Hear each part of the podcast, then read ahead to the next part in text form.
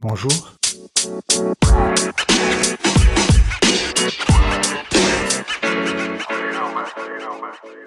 Bienvenue dans le podcast Voxali dédié au dialogue social à l'ère du numérique.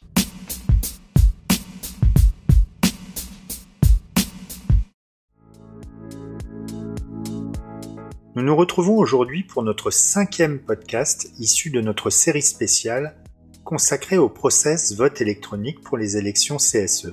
Dans cette nouvelle capsule sonore consacrée aux étapes clés en amont du scrutin, nous allons aborder aujourd'hui le sujet de la formation du bureau de vote. Pour en parler, nous recevons Alexandra Cochet, responsable du service projet chez Voxali. Très bonne écoute. La formation du bureau de vote c'est une des étapes les plus importantes euh, des projets de vote électronique, en particulier sur les CSE. Donc euh, c'est une étape en amont de laquelle euh, l'organisateur doit définir quels seront les membres du bureau de vote. Alors généralement, selon les pratiques, ça peut être des membres d'organisations syndicales ou des électeurs bénévoles. Souvent, ces électeurs bénévoles ou ces membres d'organisations syndicales ne connaissent pas notre système de vote ou euh, voient des élections pour la première fois de leur vie. Or, euh, le bureau de vote a quand même un grand rôle euh, au niveau des élections puisqu'il est souverain sur un scrutin et peut prendre toute décision euh, qu'il juge nécessaire pour mener à bien les élections qu'il a en charge. Donc lors de cette formation, en forme, en fait, c'est le, bureau de vote aux missions qui lui sont confiées, déjà dans un premier temps, des missions générales, et ensuite on lui montre les outils qu'il aura à sa disposition pour mener à bien ses missions. Suite à quoi on l'informe aussi du déroulement des opérations, et puis on l'informe aussi des possibilités qu'auront les électeurs pour se faire envoyer des codes, par exemple, ou pour euh, avoir une assistance téléphonique.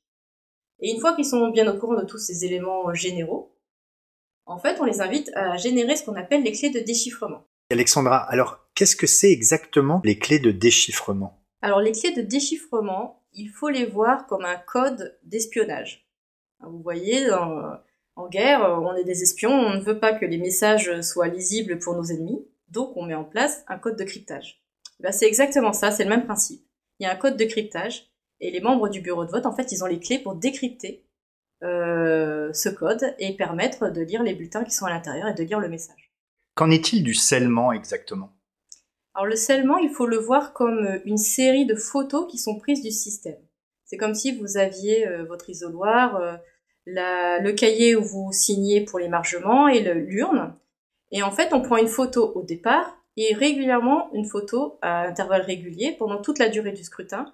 Et on vérifie qu'il n'y a pas la moindre modification entre les photos. Hein, c'est le jeu des sept différences hormis évidemment le fait d'avoir des bulletins qui apparaissent dans l'urne et des signatures qui apparaissent sur le cahier d'émargement. Et donc, une fois ces étapes passées, le dispositif de vote est validé. Oui, le dispositif de vote est validé. Il ne reste plus qu'à supprimer les suffrages qui ont été faits pendant le test du dispositif, de sceller le système, et tout est prêt pour l'ouverture. La formation permet aussi de tester le dispositif de vote et de s'assurer qu'il est bien conforme à ce qui était demandé. Ainsi s'achève notre cinquième podcast concernant la formation du bureau de vote dans notre série spéciale Process vote électronique pour les élections CSE.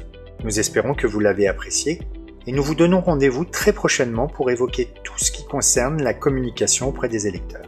À très bientôt!